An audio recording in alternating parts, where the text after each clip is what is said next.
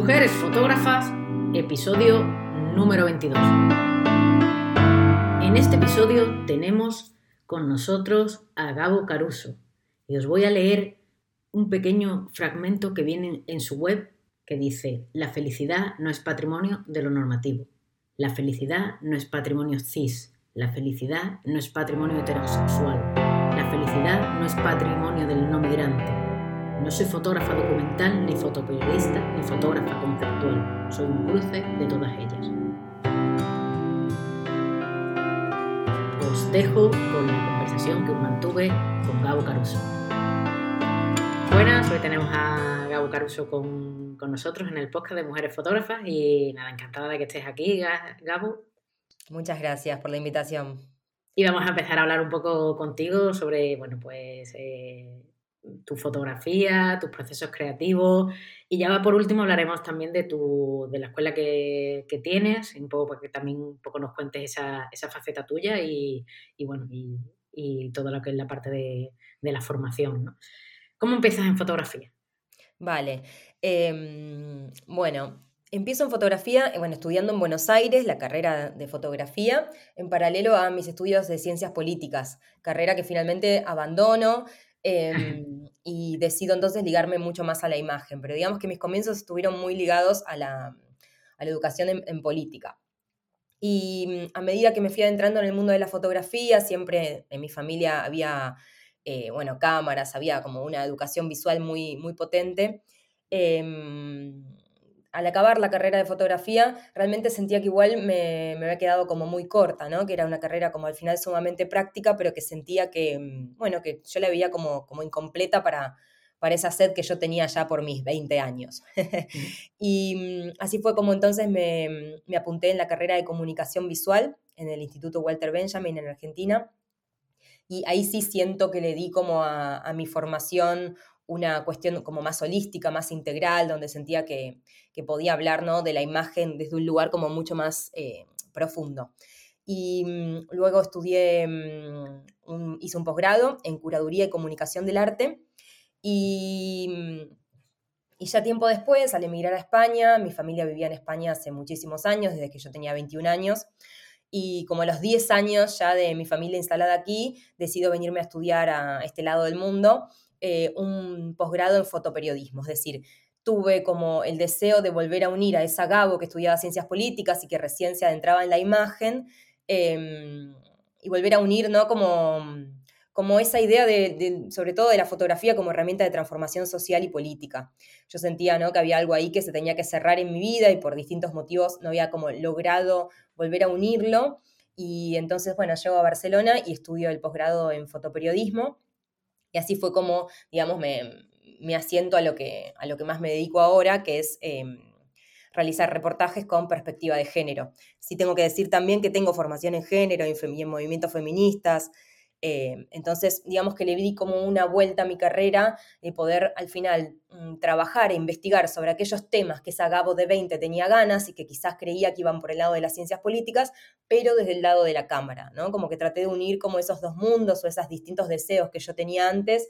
Em, y sentía que, al final el fotoperiodismo, la fotografía documental, con esta perspectiva ¿no? social y en este caso de género, iban a darme eso que, yo estaba buscando. Así que en eso ando hoy. O sea, entendemos un poquito que al final tu fotografía es un poco política, ¿sabes? De esas ciencias políticas que se te han quedado ahí. Sí, totalmente, totalmente. Sí, no, no, no concibo en realidad la fotografía como, como apolítica, ¿no? Siempre la veo como una herramienta que al final está hablando del mundo en el que vivimos, aunque creamos que no, siempre lo hace, ¿no? Ninguna fotografía es ingenua. Pero sí que es cierto que el fotoperiodismo directamente trabaja, ¿no? Con, con la realidad desde un modo eh, realmente muy representacional.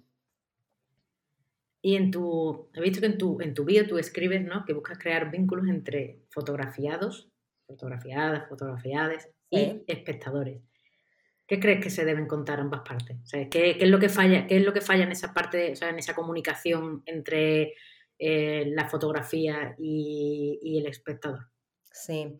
Em, en realidad tiene que ver con, primero, concebir a la fotografía como, como, un puente, ¿no? Es una excusa al final la fotografía. Yo podría estar usando imágenes con la cámara, eh, produciendo mis propias imágenes, pero también podría estar eh, usando cualquier otra herramienta artística o comunicacional, ¿no? Como primero esta idea de que simplemente la imagen es esto, un puente, una excusa para contar una historia.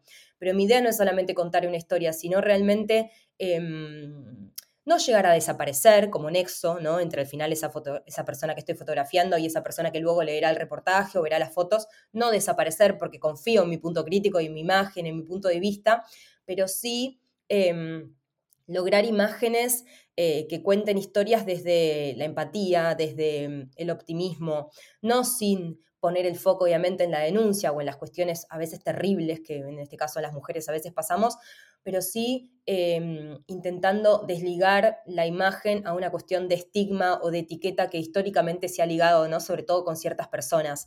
Em, mi idea sobre todo es eso, creo que cuando al final contás una historia, en mi caso, por ejemplo, de reportajes entonces con más tiempo, ¿no? A 360 grados, como me gusta llamarlos, que es como em, intentar no posicionarme solo con la cámara desde un punto de vista, sino pensar en contar a la persona entera, ¿no? Con, muchos más allá eh, de cuestiones eh, por las que a, priori yo acudía a ella, ¿no? Como eh, contar a esos, a esos, entre comillas, personajes desde un lado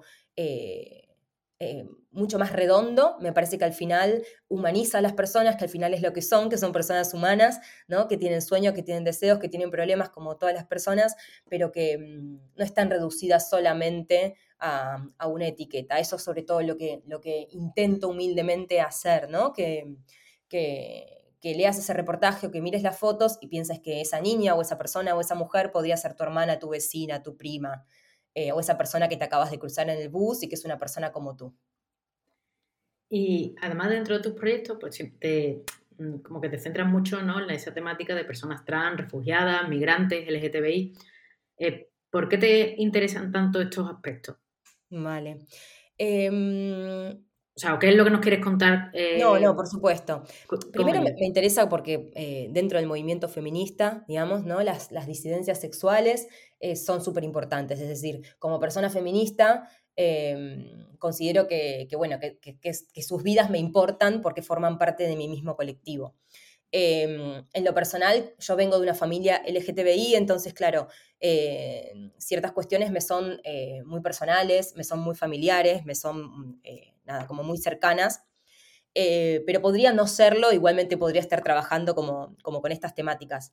Sí que es cierto que especialmente como me, ha sucedido con, con la infancia trans, eh, es un tema que a mí me viene como llamando mucho la atención y, e interesando desde que vivo en Argentina, donde en su momento fui eh, espectadora ¿no? de, cómo, de cómo empezaban a salir eh, infancias que acompañadas de su familia iniciaban un tránsito de género. Eso fue muy rompedor en la Argentina en ese momento. Fue realmente el primer país donde tuvimos a la, a la niña con, su DNI. Históricamente no había sucedido nunca en ningún país del mundo, entonces esa noticia realmente en su momento me conmovió mucho, pero yo en ese momento estaba estudiando el postítulo en Curaduría y Comunicación del Arte e hice un trabajo en relación a una niña trans, pero ligado más a, la cuestión de investigación en, comunicación y en, en arte, no desde el lado fotoperiodístico. Eh, entonces era algo que ya venía como en mi cabeza, trabajar sobre ciertas temáticas y cuando llego a, a España eh, me pregunto si estaría ocurriendo lo mismo aquí.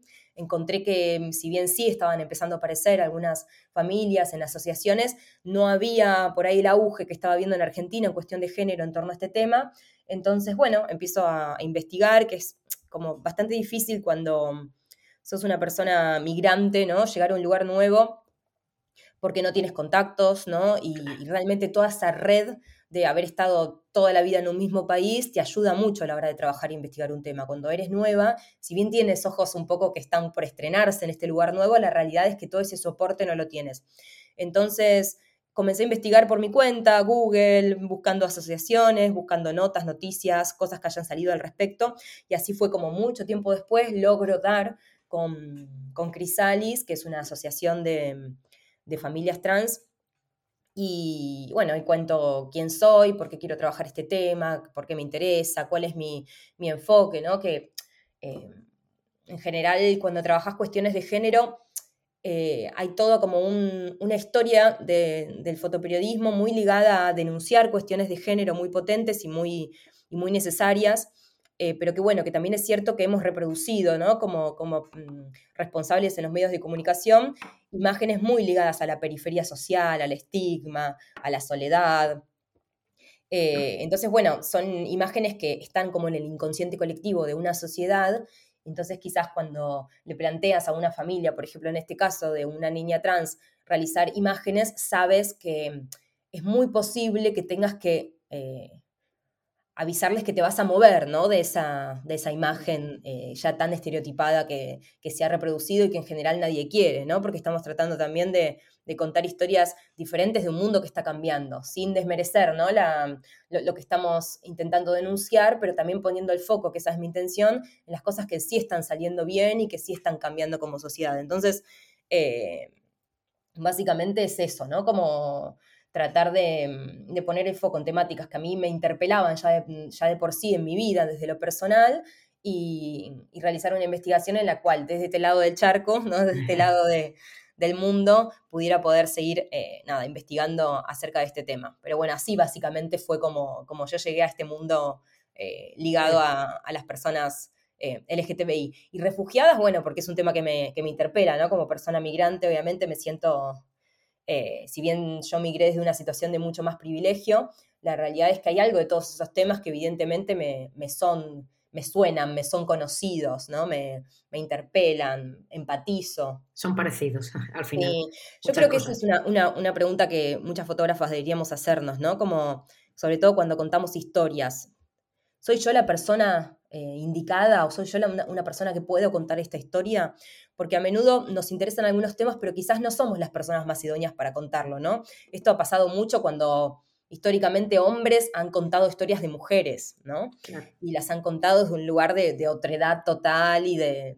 y de no conocimiento eh, para Claro, ¿no? Como que mm, también posicionarnos en eso está bueno, creo que, que, nos da un lugar también de honestidad en lo que estás contando y de seguridad, ¿no? También. O sea, entender, por lo que has comentado un poco, o sea, Argentina llevaba como una avanzadilla con respecto a, la, infancia trans, ¿no? Eh, eh, de lo que tú te encuentras cuando llegas a España. Sí, total. Me parece curioso.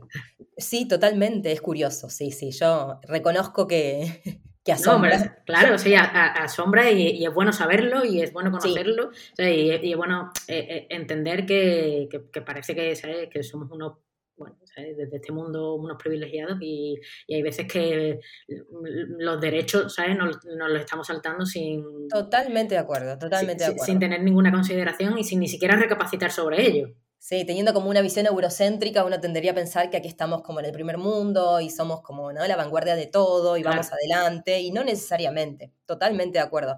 Los movimientos feministas en América Latina están muy fuertes, ¿no? Hay que, ¿no? Eso no es tan novedad, pero sí que es cierto que las cuestiones eh, de género en general ligadas a, esta visión no tan adultista, adultocéntrica, em, en América Latina va, por lo menos esta es mi opinión personal, de todo lo que he investigado y comparado estos últimos años, va por, va por delante. Después, obviamente, hay una cuestión eh, social que tiene que ver con, violencias históricas que hay en América Latina, pero en cuanto a leyes y legislación, eh, sí, sí, va, va por delante y de hecho...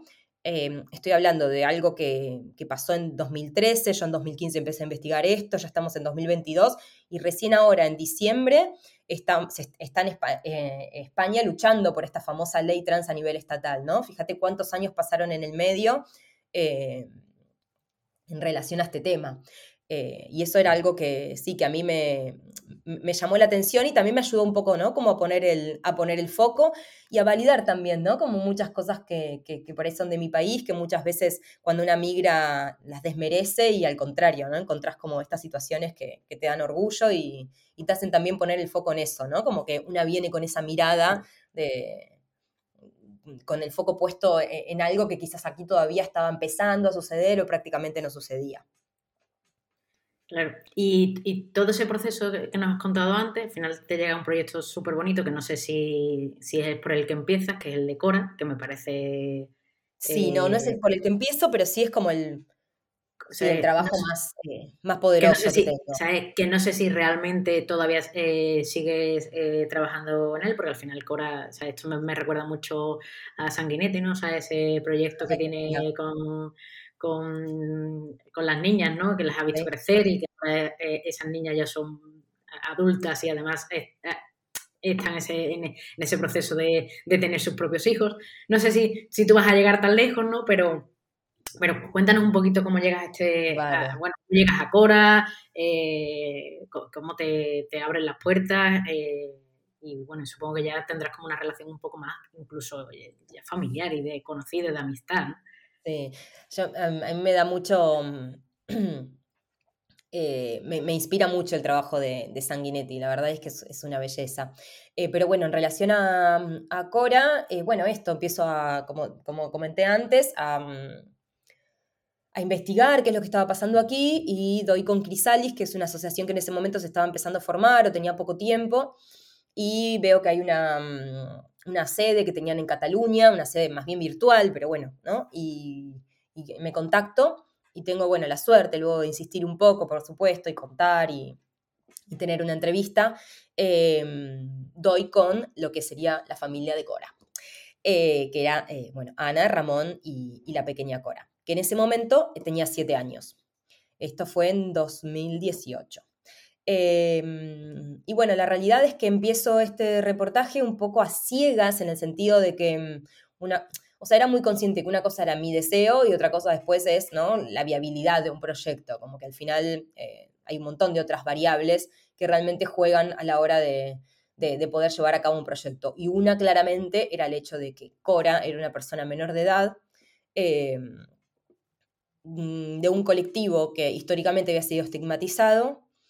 Eh, yo contaba en ese momento con muchas opiniones de, colegas o de personas, ¿no? Como en relación a este medio de fotoperiodismo que me hablaban, ¿no? De lo, de lo difícil que iba a ser que una familia me diera el permiso para fotografiar a, su hija trans.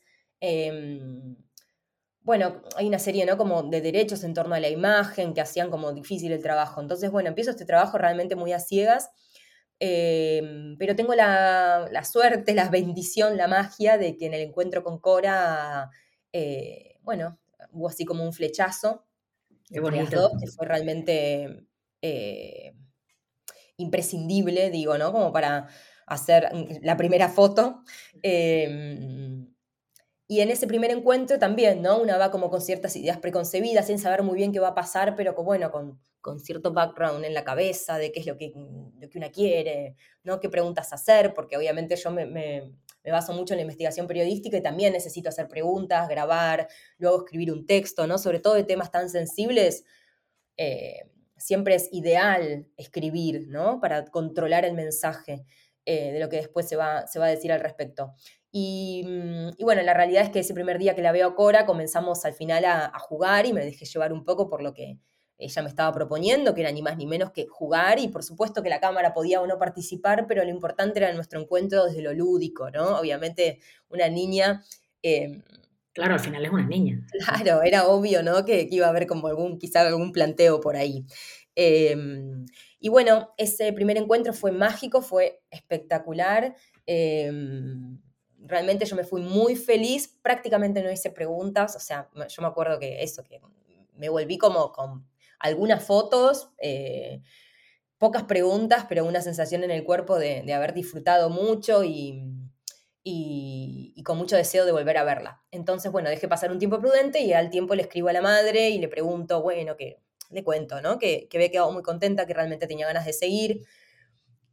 Em, yo tenía en claro que no quería contar una noticia, ¿no? Como una niña trans, no me interesa como el hecho noticiable, sino trabajar en un reportaje profundo donde se aborden otras temáticas, ¿no? Como lo que históricamente no había sucedido en torno a la infancia trans, esta idea ¿no? de que cuando pensamos en personas LGTBI a menudo pensamos en personas adultas, no pensamos en infancias, ¿no? esta visión adultocéntrica que tenemos de la vida, digamos, como que en la infancia trans yo sentía que se unían dos, dos temas que a mí me interesaban trabajar, ¿no? como el pensar la vida por fuera de la cis heteronorma pero también pensar la vida por fuera eh, del adultocentrismo, ¿no? Como que había, el patriarcado tiene como esos dos polos muy, muy fuertes, ¿no? No es solo el hombre, es el hombre adulto lo que importa.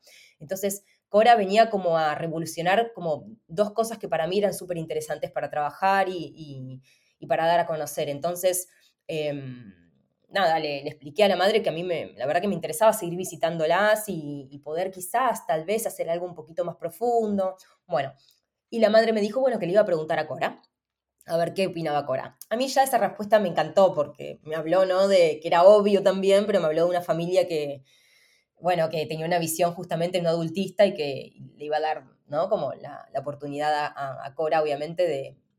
Bueno, al final es su, historia, al final es su historia, es su vida. y, total. y es mucha responsabilidad, ¿no? También, porque estás contando la vida de otra persona, que encima es una persona menor de edad, digo.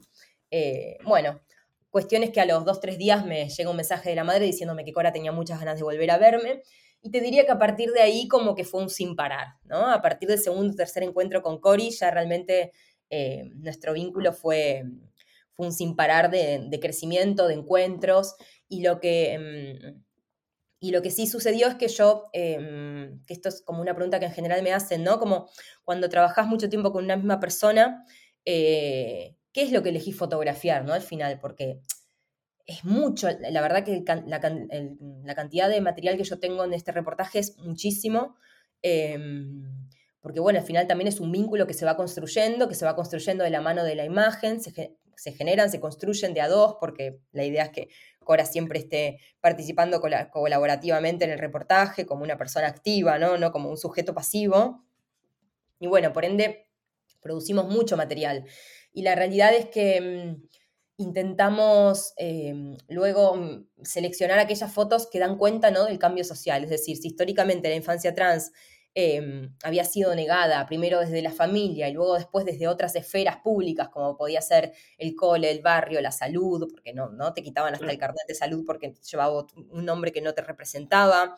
Em, ¿no? legalmente quedabas desamparada, ¿no? Así es como ibas como quedando medio en la periferia porque obviamente eh, la sociedad te, expulsaba, no porque hubiera algo per se en la transexualidad que estuviera mal, sino porque la sociedad era una sociedad tremendamente eh, excluyente. Entonces, cuando Cora va al cole, cuando Cora está en su barrio, cuando Cora va a su peluquería, cuando Cora está con su abuela, ¿no? que es una persona mayor, cuando Cora va a patín y hace deporte, son todas pequeñas revoluciones que está haciendo, porque la generación anterior a ella muy probablemente, muy probablemente no haya podido acceder a eso. Y eso es lo novedoso. Entonces, em, el reportaje, digamos que está como organizado así. Y, sí, es un reportaje evolutivo que va, va creciendo con, los años. Eh, me preguntan a veces hasta cuándo, bueno, no lo sé, ¿no? Hasta que, hasta que Cora quiera, supongo que algún día se agotará de mí, pero bueno, mi, mi idea, mi deseo, mi intención es seguirlo construyendo a lo largo del tiempo justamente por esto, ¿no? Porque lo que al final se está dando cuenta es que esto, que la infancia trans existe em, y, que, mm, y que si tienes un entorno que antes excluía y que ahora acompaña, tienes eh, una, una felicidad eh, mucho más posible ¿no? en tu vida. Claro, eso es lo que te iba a preguntar, ¿sabes? Te iba a preguntar, eh, ¿incluyes a los padres y a esa, como has, como has dicho, a la abuela dentro de esa, porque al final a mí me parece muy interesante, no solamente, evidentemente, la posesión de Cora con respecto a la sociedad, sino la de esos padres apoyando a, su hijo, ¿no? Al final, a, su niña, ¿no? Es como, mm, y, una abuela a lo mejor que puede no entenderlo, puede, bueno, puede no, ha vivido en otra época totalmente distinta, ¿Te centras también en esa parte de, la familia?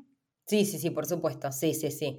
Em, en el reportaje participan primero todas las personas que son importantes para Cora y que han acompañado en este tránsito. Esto es el, el padre, la madre, la abuela, que como bien dices es una persona mayor y que fue una de las personas que más apoyó a la niña, lo cual me parece súper rompedor, ¿no? Porque venimos justamente, ¿no? Yo también pensaba lo mismo, como con estos prejuicios de, bueno, es una persona mayor, le va a costar más, todo lo contrario, ¿no? Fue como una de las personas que más apoyó y que hace estas declaraciones en, un video multimedia que tengo de, del proyecto, en la que dice como con mucha claridad eh, que cuando su hija entró una tarde de noviembre para decirle que su, entre comillas, nieto, a partir de ahora sería Cora, le dijo, pues bueno, listo, una niña, a mí me da igual, eh, la persona es la misma.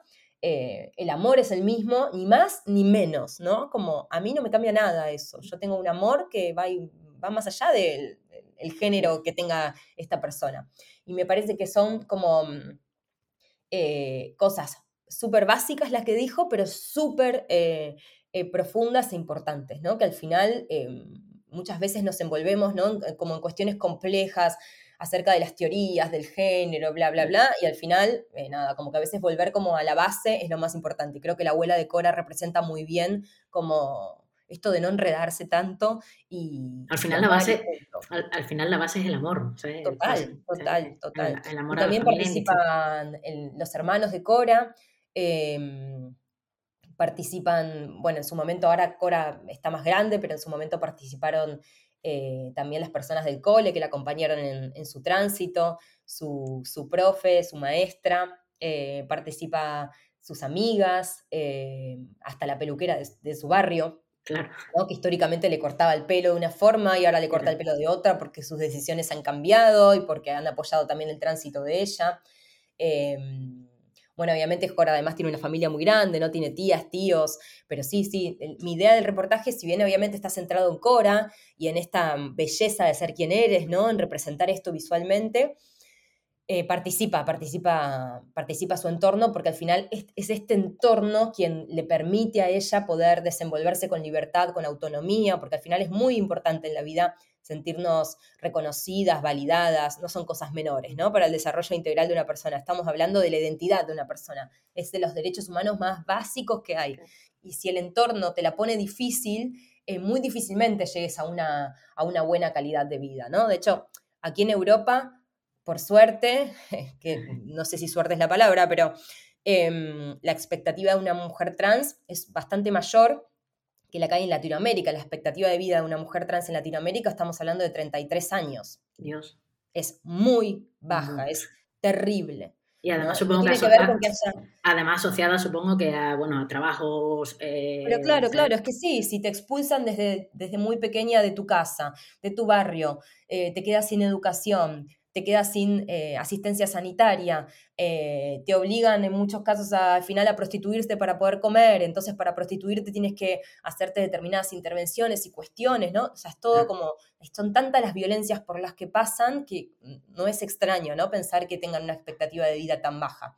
Entonces, la infancia trans actual le está mostrando como una infancia no hegemónica, porque no es la infancia que, que siempre pensamos, ¿no? Esta infancia cis, eh, siempre heterosexual, en general de gente blanca, ¿no? Como que hay una infancia hegemónica que todo el mundo tiene en la cabeza y la infancia trans es una infancia no normativa, distinta, eh, pero igual de válida, igualmente que tiene que ser reconocida y validada y que por supuesto tiene que tener los mismos derechos que otras infancias, ¿no? Así como también hablamos de infancias racializadas, digo, en realidad estamos como hablando en algún punto de, lo mismo, ¿no? Opresiones Que, te hacen la vida más difícil. Claro, y este proyecto todavía sigue vigente, o sea, tú lo vas a tener vigente. Sí, sí, sí, sí. todavía Cora no, todavía no se ha cansado, ¿no?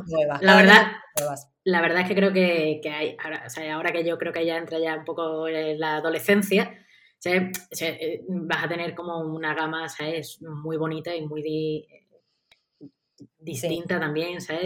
De, mostrar, ¿no? Y a lo mejor cuando ya sea un poco más adulta, pues evidentemente ya a lo mejor es, mucho más, más normativo, ¿no? Total. Hay una película de mm, Linklater, creo que se llama Boyhood, eh, que a mí me encantó en su momento, que es justamente el director que sigue durante, creo que más de una década, al crecimiento de, un niño, ¿no? Y mm, a mí siempre me conmovió esa película y cuando la veo crecer a Cora y pienso en esa primera foto que hicimos con siete años, ¿no? Donde recién estábamos estrenando la relación y la veo ahora con prácticamente 12, eh, súper preadolescente, casi adolescente, ¿no? Porque además las adolescencias de ahora vienen muy interesantes.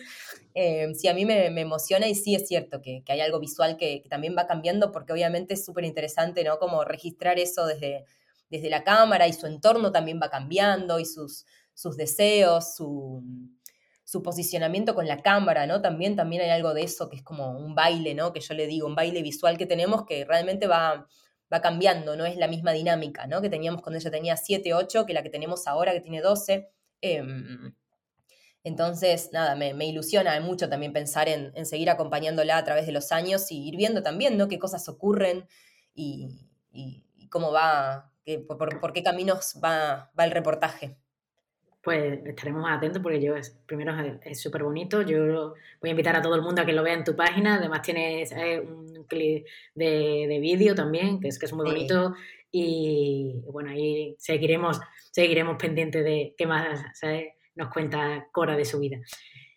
Y otro de los proyectos que yo te quiero hablar, digo, porque eh, quiero que nos cuente, es eh, o sea, todo el mundo ha, contado cosas en la pandemia totalmente distintas, eh, pero sí es verdad que muy parecidas. Yo creo que tú has hecho un reportaje muy distinto y que también es, lo que hemos hablado antes, ¿no? Que, que no nos hemos pensado, que no hemos, no hemos caído en ello y que son esas madres, eh, bueno, pues solteras o, o, divorciadas, que se han quedado solos, ¿sabes? Eh, en, ese momento tan duro que ha sido, eh, bueno, pues la pandemia, que ahora parece que la vemos muy lejos, pero realmente fue hace...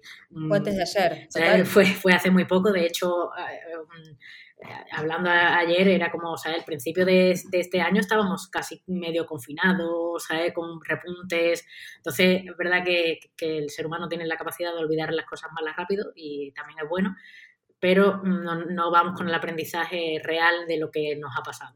Y cuéntame sobre este, sobre este eh, proyecto, porque además que me, parece súper bonito y, distinto a todo lo que se ha contado dentro de ese confinamiento fotográficamente hablando, claro. Vale. Bueno, sí, como no, lo has podido decir mejor. La pandemia fue antes de ayer y, incluso muchas situaciones todavía no, se han normalizado, no han cambiado. Y en realidad, em, las dificultades o conflictos o situaciones que han tenido estas madres en realidad eran situaciones de precarización que ya tenían previa a la pandemia, que la pandemia lo que vino a hacer es como eh, hacerlas peor, ¿no? Como llevarlas a, un límite, mm, bueno, tremendo como es eh, dejarte encima encerrada. Em, la realidad es que unos cuantos, mm, casi un año antes de la pandemia, a mí ya me estaba interesando el tema de la monomarentalidad. Eh, es, en ese momento yo lo, estaba investigando, em, no, no, todavía no visualmente, ¿no? Primero, o sea, mi método de trabajo es primero eh, investigar, investigar, investigar, leer, ver si el tema me convoca, ver, y luego, ¿no? Como lo mm. último son las fotos. las fotos vienen a ser como una sobra, ¿no? De, de todo ese proceso que hice. Y venía así como con ese tema, me interesaba mucho porque me interpelaba en realidad Em, estas nuevas maternidades, ¿no? Como que a mí me interesa todo en general como lo nuevo, los cambios sociales que están habiendo, y había como unas nuevas maternidades que, em, que lo que hacían eh, era poner el foco en la propia decisión de ser madre em, y, y plantear una maternidad en la soltería por elección, que es como ellas se llaman. Por elección en el sentido de eh, búsquedas de embarazos a través de métodos de fertilización, etc. Yo había trabajado un tiempito antes en un reportaje de mm, dos chicas madres que habían utilizado el método de em, inseminación casera o autoinseminación, que es un método que lamentablemente duró poco en España porque al tiempo lo, lo prohibieron, que tenía que ver con eh, hacer tu propio pedido al banco de esperma, eso llegaba a tu casa y tú con tu pareja o sola, como quisieras eh, iniciar esta maternidad, te, iniciabas ¿no? como este proceso de inseminación sin ninguna clínica intermediaria. ¿no? Sabemos que en general las clínicas de fertilidad hacen un gran negocio en torno a la reproducción de las mujeres cis, un gran negocio. Entonces, eh, estaban habiendo como este movimiento ¿no? de chicas de que quizás cansadas, hartas o ya muy empobrecidas por este sistema en el que se habían metido, decidían hacerlo por su cuenta y habían logrado, ¿no? Como eh, embarazos posibles a raíz de esto. Entonces, mm, yo había trabajado en eso, ya tenía como eso en la cabeza y me pongo a investigar sobre la monomarentalidad, es decir, ya no solo em, en, pareja, sino chicas solas que estaban usando este método em, de eh, lograr, eh, digamos, emprender la maternidad en solitario eh, independientemente en un principio en cómo llegabas a esa maternidad, pero sí que es cierto que en ese momento, sobre todo, yo estaba investigando eh, a, las, eh, a las chicas que estaban usando métodos de inseminación artificial en clínicas, ¿no? Entonces todo eso como empezó a darme vuelta en la cabeza, bueno, pasaron, pasó el tiempo por motivos de la vida, laborales, etcétera, que la vida a veces te pasa como un poco por encima, vino la pandemia y ese, ese tema quedó ahí. Y cuando llega la pandemia y estoy en ese encierro, ¿no? La verdad es que bueno, se estaba viviendo, ¿no? Como históricamente en la sociedad un momento eh, tremendo de, y también de mucha reflexión. Y pienso, ¿no? Qué difícil debe ser estar encerrada en cuatro paredes con un bebé. Claro. Sin poder salir a tu casa y viendo que en la televisión todas las medidas eh, son medidas pensadas en, la familia, ¿no? De, cuatro o de dos o de tres, ¿no? En la familia eh, biparental, donde hay un madre, una madre, un padre y un hijo o hija.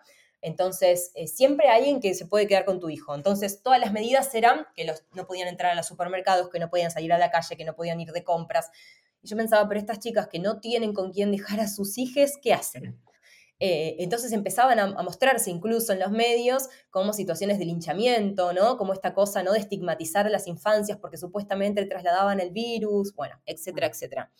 Eh, entonces empiezo como a poner un poco el ojo ahí y, el tema me, empieza a interesar y empiezo a pensar ¿no? en esas madres independientemente de cómo llegaron a esa maternidad, porque al final ese primer interés, ese interés primario que yo tenía, en este caso no daba igual, ¿no? Al final, si llegabas a la, a la monomarentalidad desde una elección o porque te quedaste viuda o porque al final, eh, nada, tu, relación eh, no, no, no sigue adelante, etc. El punto era que estabas sola con tu bebé o con tu hijo, en, general en un piso muy pequeño, sin poder salir a la calle, sin medidas que te contemplaran, muchas teletrabajando, me pareció como una situación eh, muy violenta, muy tremenda. Em, entonces me presento, obviamente no se podía salir a trabajar si no tenías un permiso, ¿no? Como, como fotoperiodista freelance no podía hacerlo. Entonces me presento a, una beca de apoyo de National Geographic, que en ese momento estaban apoyando a, historias ¿no? del mundo que fueran valiosas para contar. Y bueno, tengo la suerte de, el privilegio de, de, haber quedado seleccionada para poder contar esta historia. Y a partir de eso, de ese permiso que logro, empiezo a, a visitar o sea, ya, con ese permiso, con, ese, o sea, con esa beca ya tienes ese permiso para poder salir. Claro, exactamente, exactamente. Digamos que si volvía o no volvía a la cuarentena más estricta, tú con ese papel, si te paraba la policía, podías enseñarlo y podés seguir adelante con tu trabajo. Em, el, principal reto que tenía este trabajo era, obviamente, dar con estas madres, eh, que en eso las redes sociales me ayudaron muchísimo, porque, bueno, al final em, en las redes sociales se ha creado mucha comunidad, mucha tribu, ¿no? De, de maternidad y, eran al final las propias madres las que me escribían y se enteraban, ¿no? De que estaba contando historias y que tenían algo para contar. Y, mm, el reto que tenía era que, bueno, inevitablemente iba a tener que ingresar, ¿no? Las casas, que bueno, eh, a priori, eh, ¿no? Todas las cuestiones eh, de, la emergencia que estábamos viviendo, lo que proponían era el aislamiento, pero bueno, con, seguridad y, distancia logramos igual poder nada, como contar estas historias con, estas, con este grupo de madres y poder denunciar al final lo que, lo que estaba pasando. La figura, de hecho, de monomarentalidad en España, eh, hasta antes de ayer, ni siquiera se la contemplaba. La gente te preguntaba, ¿mono qué? ¿Cómo? ¿De, qué hablas? E incluso, em, así como cuento en, el reportaje que salió en el diario.es, históricamente, ¿no? Como la idea de monomarentalidad o monoparentalidad, como cada quien lo quiera llamar, yo elijo llamarlo monomarentalidad, porque la mayoría, el 90% de quienes ejercen la, monopaternidad son mujeres, por eso se le cambia la P por la M. Em, la realidad es que históricamente estuvieron muy em, ligadas al estigma social, ¿no? De la mujer soltera, ¿no? De, como algo malo, como algo mm, pobrecita, ¿no? Como que hay toda una connotación muy negativa alrededor de la madre que está criando sola. Em, entonces eh, es un tema, ¿no? Como súper interesante donde hay que poner el foco, donde existen muchas otras maternidades, ¿no? Que quizás por fuera de, de, la norma, ¿no? De esta idea de familia nuclear compuesta por una familia heterosexual de hombre, mujer, bebé, niña, niño, niñe. Eh, y bueno, hay otras maternidades posibles, ¿no? Como que también quería poner el foco en eso.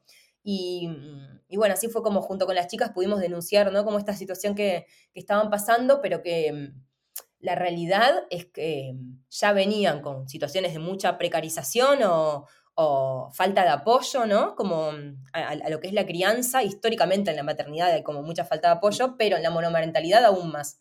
Y la pandemia lo que hizo fue eh, nada, violentar mucho más como esta situación y nada, de generar situaciones eh, de mucho desborde, ¿no? También.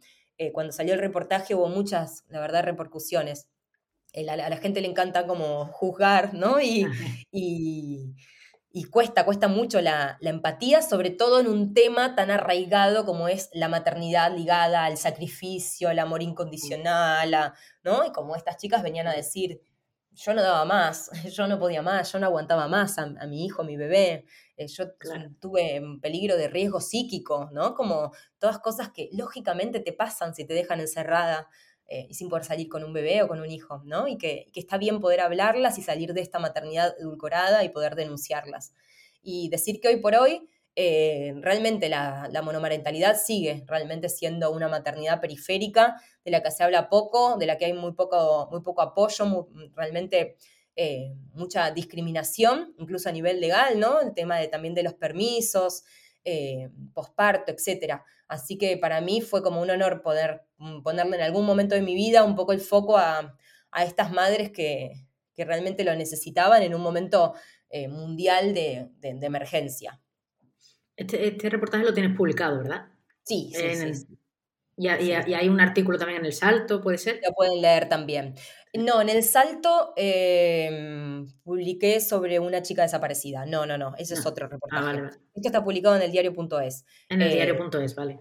Que tuve suerte también de que Esther Vivas, que es una una escritora y periodista feminista muy interesante que aborda temáticas de maternidad feminista, también diera, hizo un aporte muy interesante en el reportaje. Así que nada, invito, invito a leerlos también para, repensarnos, ¿no? Como, como mujeres y pensar en otras maternidades posibles y en cómo la pandemia no fue solo, ¿no? Como... Claro, porque eh, al final, COVID. Lo, importante ahora mismo de este reportaje es que con el COVID lo único que hizo es eh, esas violencias, o sea, eh, eh, aumentarlas, pero evidentemente la problemática que las familias monoparentales tienen sigue estando. Total, total. O sea, que, que, realmente mm, leer ahora este reportaje que es, bueno, del COVID, que parece que ha pasado mucho tiempo y no, pero realmente es actual.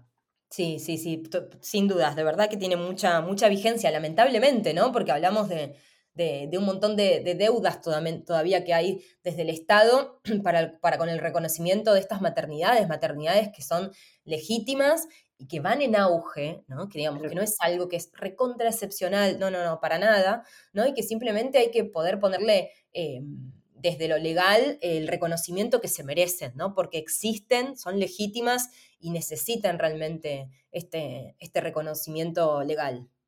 Claro, y ahora en el, en el Salto se tiene entonces publicado un reportaje que es sobre un proyecto tuyo que es de, desaparecidos. Exacto, sí. Y además eh, creo que ahí leo que hay como 5.000 y algo de desaparecidos en, España, que eso me parece una locura. Es una locura. O sea, eso, o sea, mm, no sé, yo creo que, muchas personas que, nos estén escuchando realmente es que no son conscientes de, esas cifras, ¿no? Que son altísimas. Yo cuando leí el reportaje dije, ¿esto qué es? No, es impresionante, es impresionante. Es que las cifras tienen eso, ¿no? Como que... Parece que estamos hablando de eso, de, América Latina, ¿sabes? Que de esos países que, que tú dices, hay muchos desaparecidos y dices, bueno, eh, eh, está más normalizado, porque estamos hablando de una cifra súper alta en España. Sí. Sí, estamos como muy acostumbradas a decir, bueno, personas desaparecidas y pensamos en México, ¿no? Que fue, que es históricamente el país como con más desapariciones, sobre todo de mujeres, porque obviamente tiene una violencia sistemática, ¿no? Y, es real y, y, por algo, ¿no? Siempre se nos viene a la cabeza como ese país de América Latina, pero no, no, no. Aquí en España sucede también, obviamente tiene como, como otras características, pero claro que ocurre, claro que ocurre. Em, eso tiene que ver con, bueno, se cumplían 25 años de de la desaparición de Cristina Bergua, que fue una, chica como muy, muy, conocida en ese momento en España por eh, su horrible desaparición y lo que tienen las desapariciones, y por eso empecé a, como a poner el foco ahí y estoy eh, haciendo un trabajo todavía muy puertas para adentro, ¿no? Acerca de otras, eh, otras desapariciones que han habido y en general las focalizo en, historias de mujeres. y a propósito de, estos 25 años que se cumplían, eh, puse el foco en eso, en, las desapariciones, ¿no? Que, tiene que ver con, esta ausencia de cuerpo, ¿no?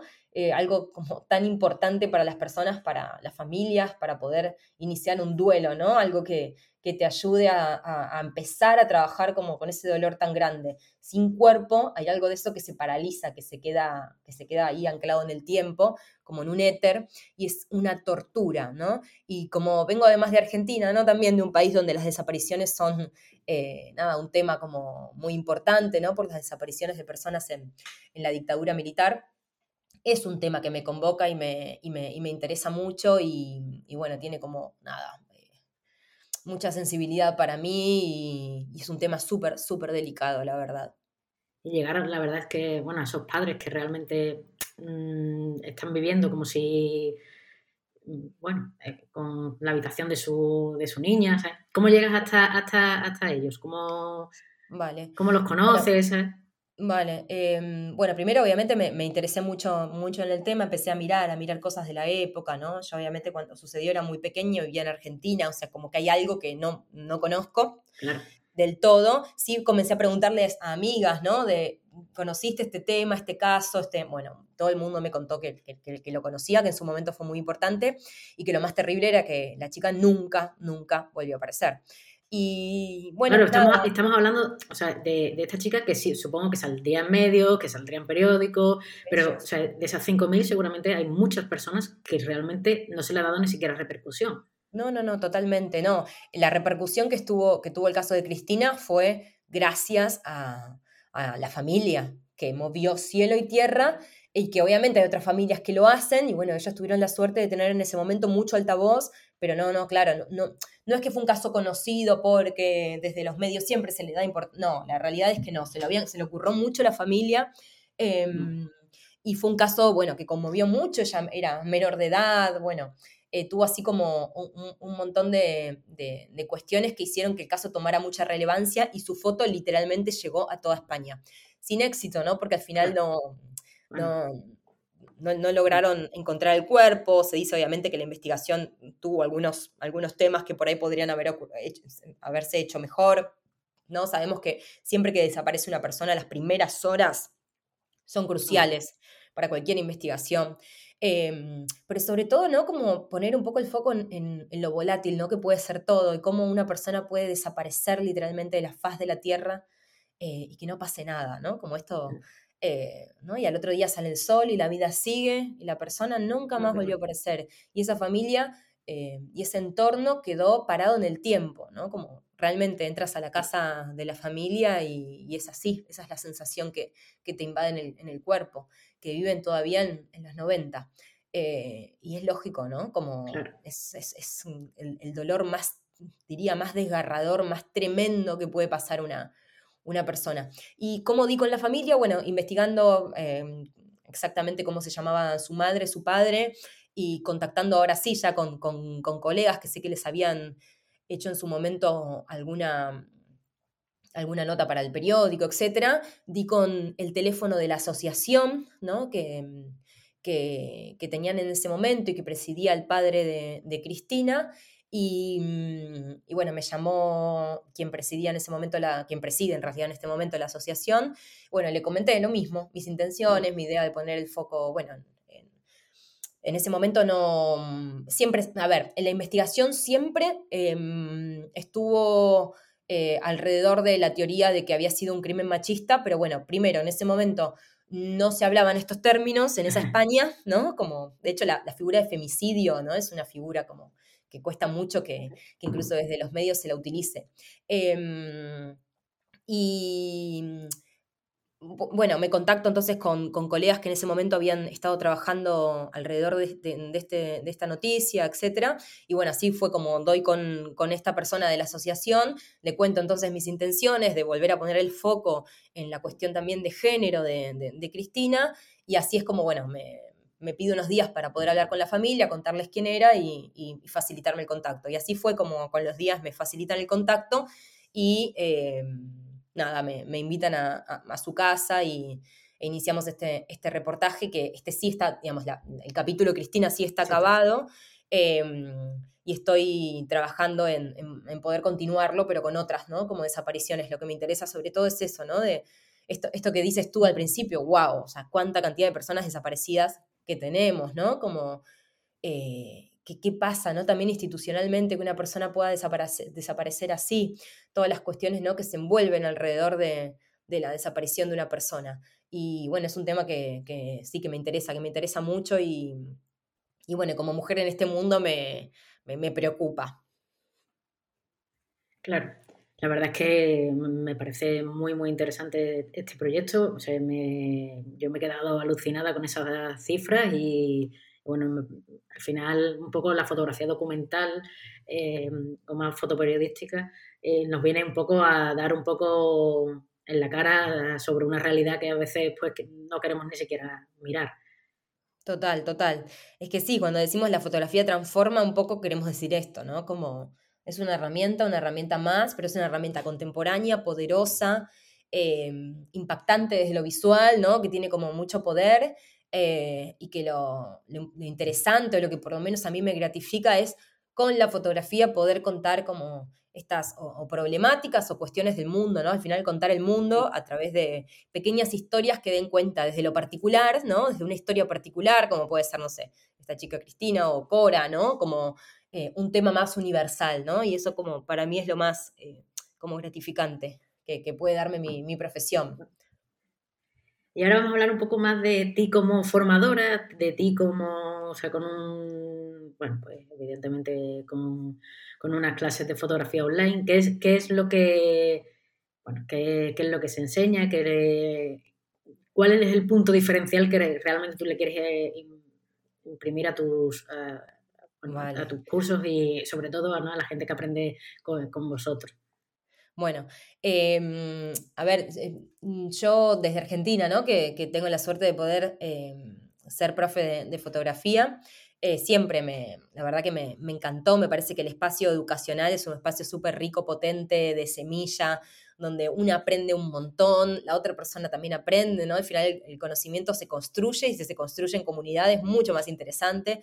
Entonces, como, bueno, es algo que, siempre me interesó, siempre tuve como así como una pata de la mesa puesta en la cuestión como educativa. Sí que es cierto que al mm, emigrar a España, em, bueno, ya no, podía seguir haciendo clases presenciales y bueno, a pedido en su momento de estudiantes que tenía, eh, abrí como esta pequeña escuela online, un poco así como prueba para ver qué pasaba. Yo tampoco tenía muy en claro si iba a quedarme de este lado del mundo o iba a volver. Entonces, la verdad que en un primer momento la armé desde un lugar así como muy intuitivo para, poder seguir ejerciendo mi profesión y, y, bueno, y ver, un poco, ¿no? También qué, pasaba. O sea, fue bastante antes, ¿no? del auge así de, de, los cursos online o de la enseñanza a distancia. Em, y la propuesta sobre todo es esa, ¿no? Como eh, lo presencial es cierto que da mucho, ¿no? Otorga un montón de, cuestiones en relación al, estar, al aquí ahora, la presencia, el abrazo, al tocar la foto, etc. Pero, mm, pero lo virtual también permite otras cuestiones, ¿no? Como por ejemplo, yo empecé a darle clases a gente de otros lados del mundo que realmente no hubiera conocido si no, si no fuera por, esta posibilidad de educación a distancia.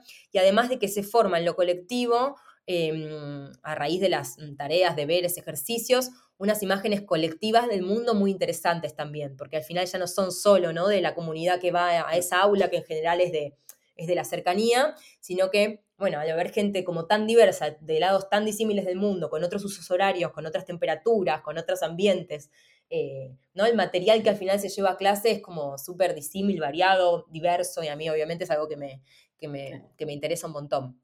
Eh, así que básicamente es eso. Eh, y también, ¿no? Como mm, yo doy, eh, es cierto que doy mucha técnica, ¿no? Soy una profe así como muy, muy técnica, me, me parece como importante toda esa parte, pero bueno, también como formadora también es importante, bueno, conocer autores y autoras, ¿no? Que, que, históricamente han aportado muchísimo a, a, la historia de la fotografía em,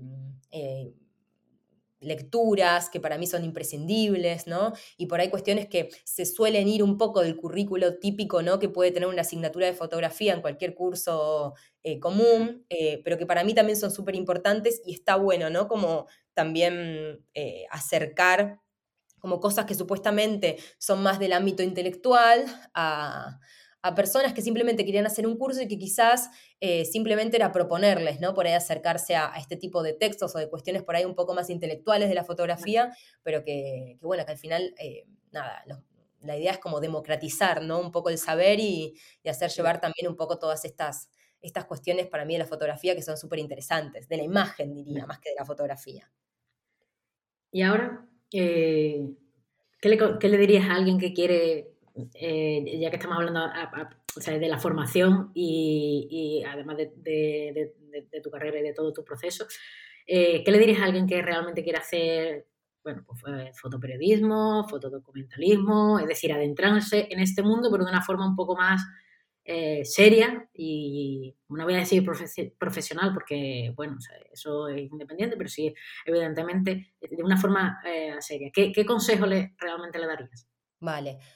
Eh, por fuera de lo típico, que es como estudiar la técnica, la, digamos, sacando como la formación clásica que se puede encontrar fácilmente en cualquier escuela de, de fotografía, creo que lo más importante ¿no? es tener algo para decir. Y ese algo para decir tiene que ver con vos como persona. Em, creo que, que, va por ahí, ¿no? Como ser honesta. Em, si vas a decidir contar historias, por supuesto, siempre desde un lugar ¿no? de, de, consentimiento, de responsabilidad, estamos contando la historia de una persona, ¿no? Eso tiene unas cuestiones éticas muy importantes que a veces desde, desde los medios nos lo, olvidamos, lamentablemente, pero sobre todo eso, ¿no? Como encontrar tu voz, tu voz propia, ¿no? Que es eso que solo vos podés contar, eh, porque es lo que, ¿no? Lo que te sale de adentro con, honestidad, que es genuino, em, y que en general, em, nada, tardamos como unos años, ¿no? En pulir, porque al final... tiene que ver con, conocernos, ¿no? El autoconocimiento en general nos lleva como a un buen puerto. Eh, entonces, tratar de trabajar como desde ahí, ¿no? Como, ¿quién soy yo y por qué quiero tomar fotografías? ¿no? Como empezar por ahí, por el quién soy yo. Y creo que desde ahí se, van a, salir como unos hilos mucho más interesantes. A veces nos agarra como la ansiedad ya de, hacer fotos, pero no sabemos a qué.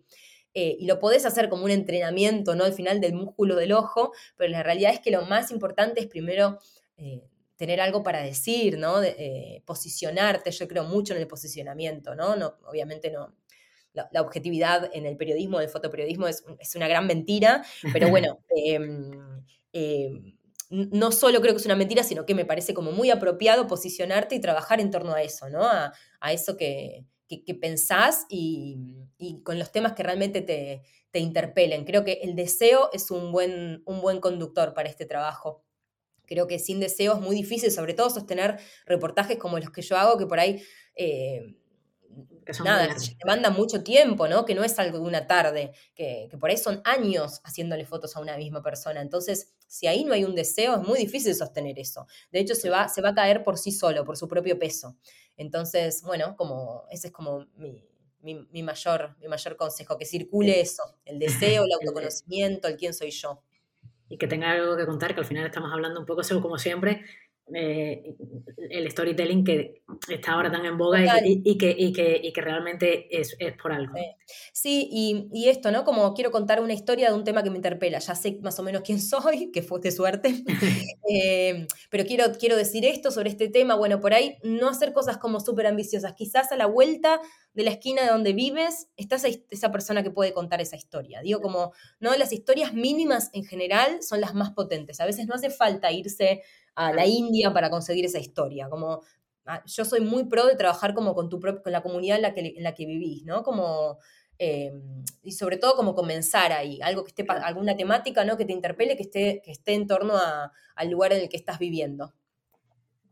¿Y qué referentes tienes tú? Fotográficamente hablando. Vale. Bueno, voy, a decir así como actuales, actuales, actuales. Hoy nombraste a una, que Sanguinete a mí me encanta, y hace este trabajo, ¿no? De Belinda y Guille, que van creciendo a lo largo del tiempo y me fascina.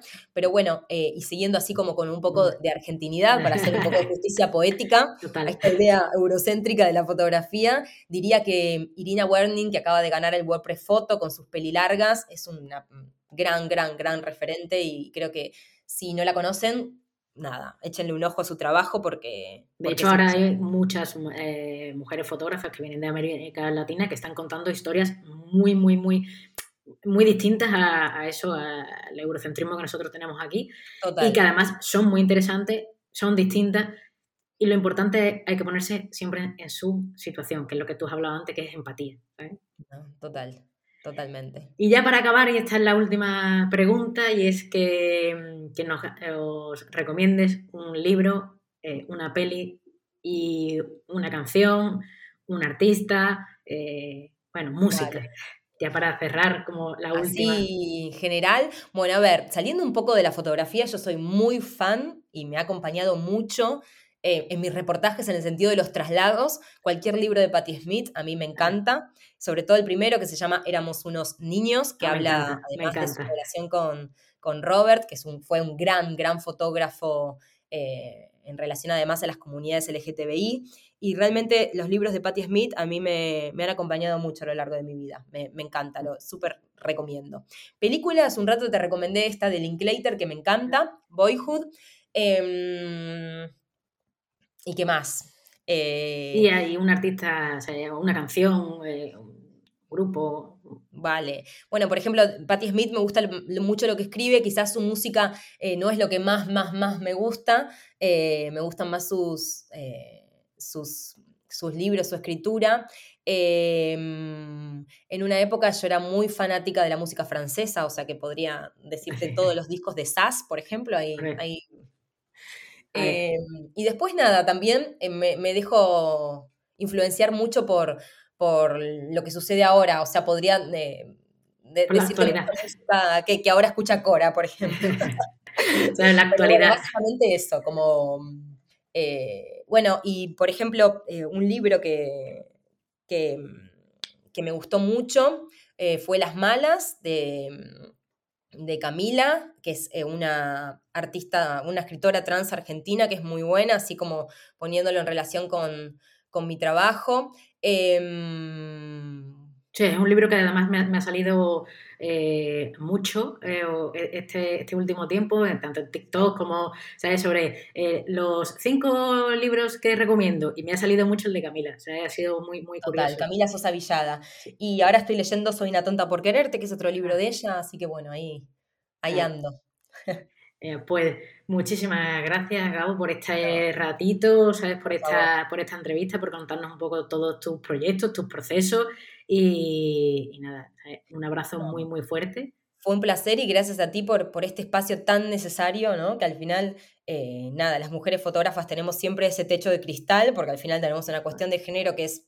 Eh, que, está ahí y nada, como tener este espacio propio para, para nosotras, para, para, hablar de nuestro trabajo es súper importante para, para lograr el reconocimiento que, nos merecemos, ¿no? Porque estamos aquí, existimos, trabajamos, hacemos cosas potentes, están buenas. Y trabajamos muy duro. Claro, qué bueno que, que existan estos espacios, la verdad.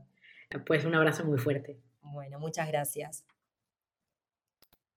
Si os gusta el episodio, nos ayudáis muchísimo si lo compartís con vuestros colegas o a quien le interese. Si queréis apoyarme, podéis seguir mis redes sociales que son beabaz.es y mi Instagram es igual, Beabaz. Muchas gracias, os espero en una nueva entrevista. Un abrazo y muchas fotos.